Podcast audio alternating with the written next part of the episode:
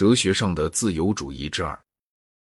有一个新的运动逐渐发展成了自由主义的对立面，它由卢梭开端，又从浪漫主义运动和国家主义获得力量。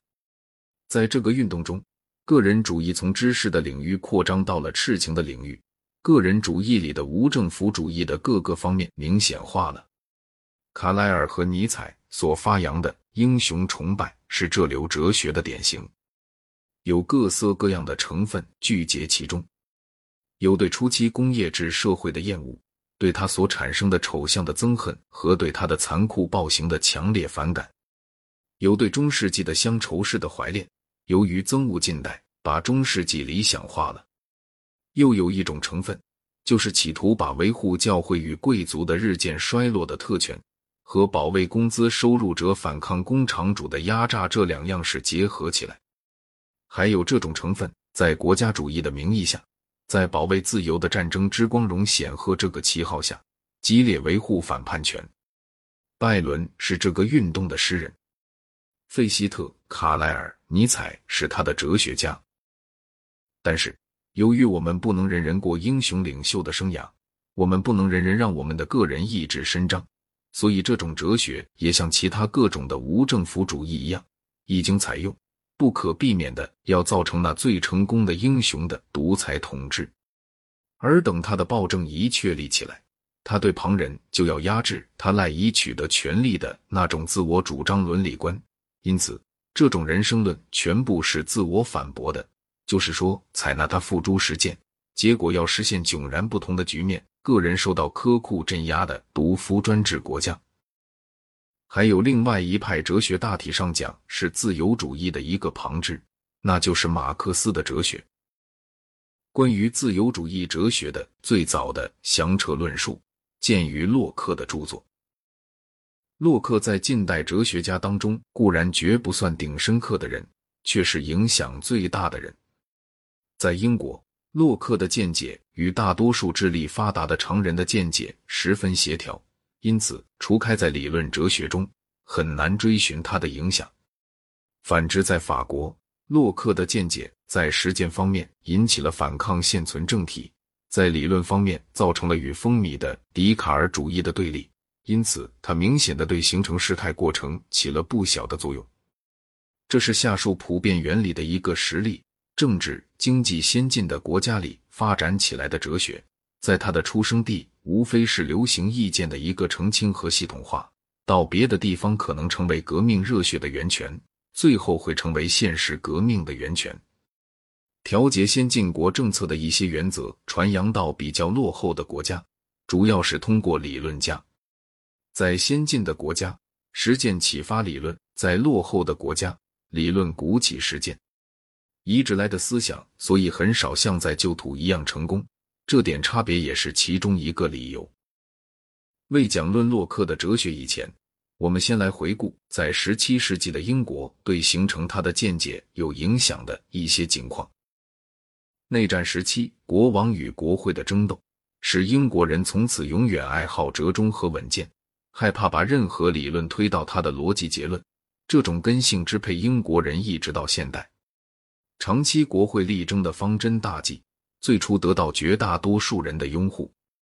国会方面稀图废止国王核准贸易独占的权限，并且让他承认国会的课税专权。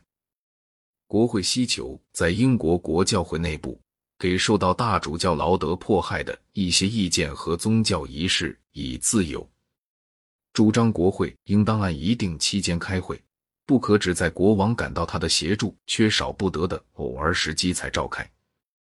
国会反对肆意逮捕，反对法官一味迎奉国王的意愿，但是有不少的人虽然愿意为这些目标进行鼓动，却不肯对国王兴兵动武，这在他们看来是叛逆和渎神的行为。等到实际上战争一爆发，势力的分化就比较接近相等了。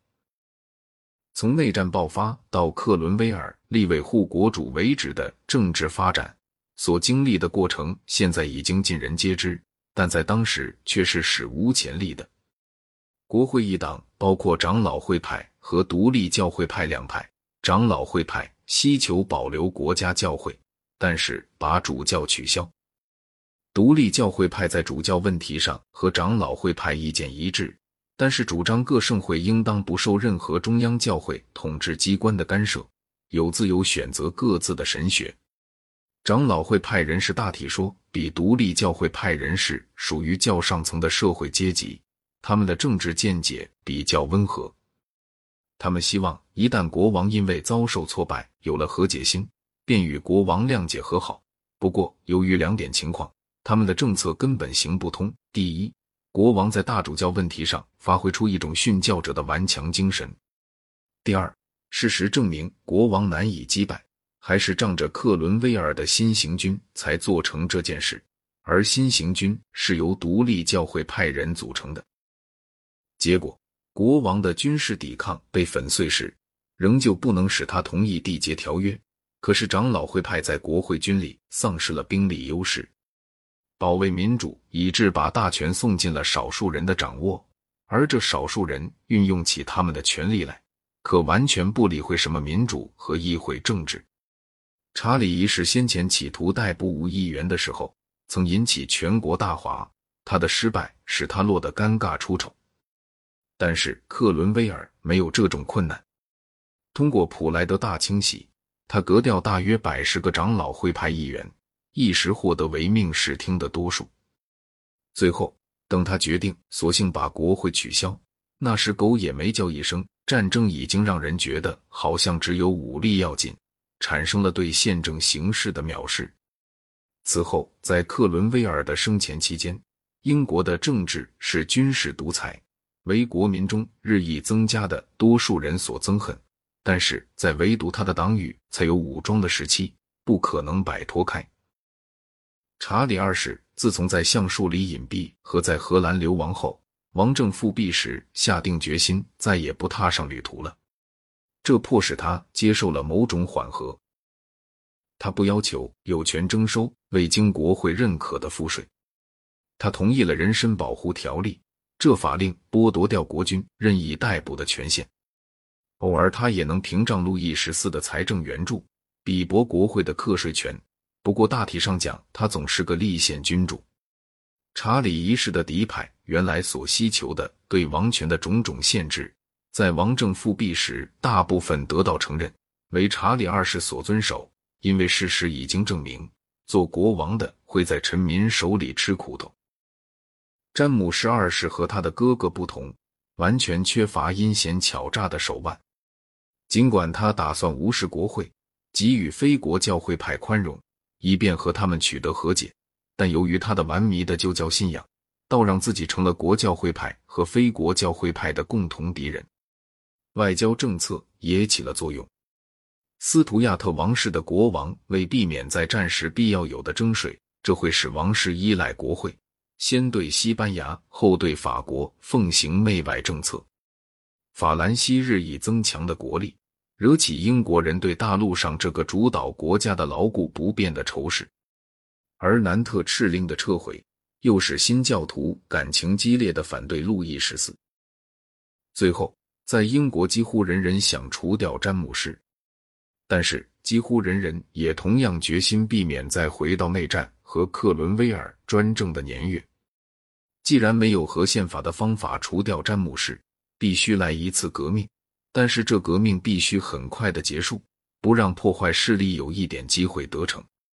国会的权力必须一举而永久确保下来。詹姆士王必须退位，但是君主政体必须保全。不过，这种君主制应该不是王权神授说的君主制，而是一种依赖立法才可，因而依赖国会的君主制。由于贵族阶级和大企业联合一致，所有这些瞬息间都做到了。没有必要发一枪一炮，各样非妥协态度经过人们的尝试而失败以后，折中于稳健得到了成功。新王是荷兰人，带来了他本国著称的商业上和神学上的英明睿智。英格兰银行创立起来了，国债成了牢固的投资，不再会有君主一时兴起拒绝兑付的危险。信教自由令虽然让旧教徒和非国教会派。仍旧要受种种资格限制，却结束了实际的迫害。